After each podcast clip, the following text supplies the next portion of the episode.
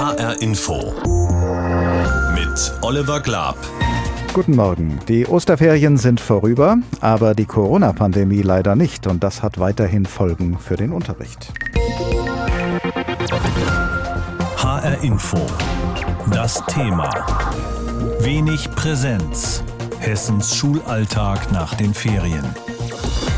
Dieser Alltag beginnt heute wieder und allzu viel ändert sich nicht, weil sich auch an der Corona-Lage nicht genügend geändert, nicht genügend verbessert hat. Für die Schule heißt das in der Regel, alle Klassen von der siebten aufwärts bleiben daheim und bekommen ausschließlich Distanzunterricht. Für die Klassen eins bis sechs gibt es Wechselunterricht. Sie sind also gruppenweise mal zu Hause und mal in der Schule.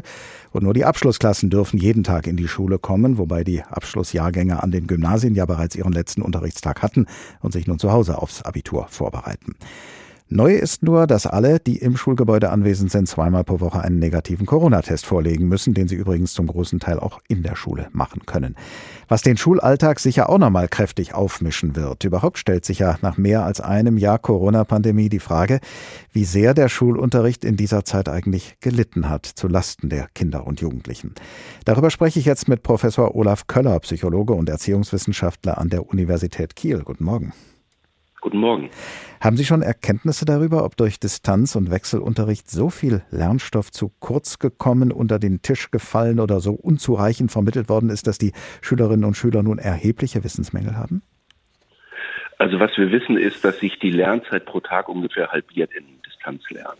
Also wenn die in die Schule gehen, die Kinder, dann sind sie ungefähr so siebeneinhalb Stunden pro Tag bei der schulischen Arbeit. Wenn sie im Distanzlernen sind, dann liegen sie so bei dreieinhalb bis vier Stunden. Das heißt, wir müssen davon ausgehen, dass einfach die geringere Zeit auch dazu führt, dass insgesamt weniger gelernt wird. Was wir leider nicht haben, sind wirklich gute Ergebnisse in Leistungstests, dass wir wirklich quantifizieren können, also wirklich klare Aussagen treffen können, um wie viel geringer jetzt der Leistungsstand ist im Vergleich zur Vor-Corona-Zeit.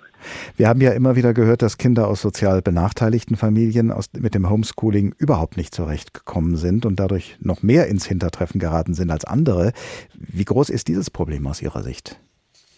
Das ist in der Tat ein Problem. Es sind aber nicht nur die sozial Benachteiligten, es sind natürlich auch Kinder, die als äh, Sprache zu Hause nicht Deutsch sprechen. Es sind aber insgesamt auch äh, privilegierte Kinder, sofern die leistungsschwach sind. Das heißt, es leiden eigentlich alle Kinder, die auch schon vor der Pandemie Schwierigkeiten haben. Das sind die sozial Benachteiligten, das sind die Kinder mit Migrationshintergrund und das sind allgemein die leistungsschwachen Schülerinnen und Schüler, die sich auch schlechter konzentrieren können zu Hause, die sich schlechter selbst regulieren können, die auch dann häufig noch über schlechtere technische Voraussetzungen verfügen. Es gibt ja mittlerweile durchaus einige Vorschläge, wie sich mögliche Wissensrückstände eventuell wieder aufholen ließen, etwa durch Unterrichtsangebote in den Ferien, durch geförderte Nachhilfestunden, durch Wiederholung des Schuljahrs, um nur ein paar Beispiele zu nennen. Halten Sie solche Maßnahmen für notwendig? Also ich halte nichts von der Wiederholung. Äh, letztendlich sind das jetzt Rückstände, für die man langen Atem braucht. Man wird äh, die Ferien nutzen können. Man wird aber auch, wenn das neue Schuljahr begonnen hat, einfach zusätzlich die Nachmittage nutzen müssen.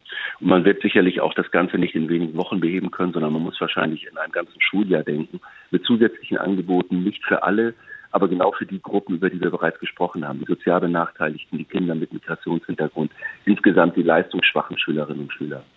Es gibt ja auch Fachleute, die sagen, so groß sind die Wissenslücken gar nicht und die Kinder und Jugendlichen hätten in der Zeit sogar vieles gelernt, was vielleicht nicht im Lehrplan steht, aber trotzdem wichtig ist, nämlich sich selbst zu organisieren oder mit digitalen Medien umzugehen. Könnte es also sein, dass viele Kinder und Jugendliche auch gestärkt aus dieser Corona-Krise hervorgehen? Es werden die gestärkt hervorgehen, denen es auch schon vorher relativ gut ging. Also wir haben auch Ergebnisse, die deutlich zeigen, dass diejenigen, die sich schon vorher sehr gut selbst regulieren konnten, sich gut organisieren konnten, jetzt eigentlich schadlos durch die Krise gekommen sind. Das heißt, bei einem Teil der Kinder und Jugendlichen müssen wir davon ausgehen, dass sie gestärkt aus der Krise hervorgehen. Aber wie gesagt, wir haben substanzielle Gruppen, das dürfte so zwischen 25 und 40 Prozent liegen, bei denen wir sicherlich großen Nachholbedarf haben.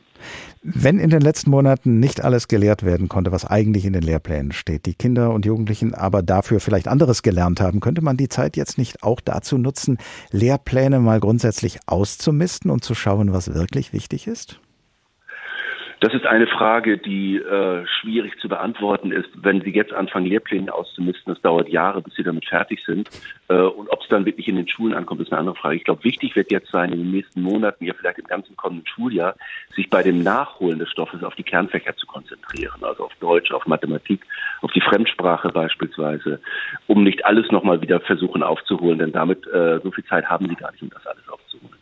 Sagt Professor Olaf Köller, Psychologe und Erziehungswissenschaftler an der Universität Kiel. Vielen Dank.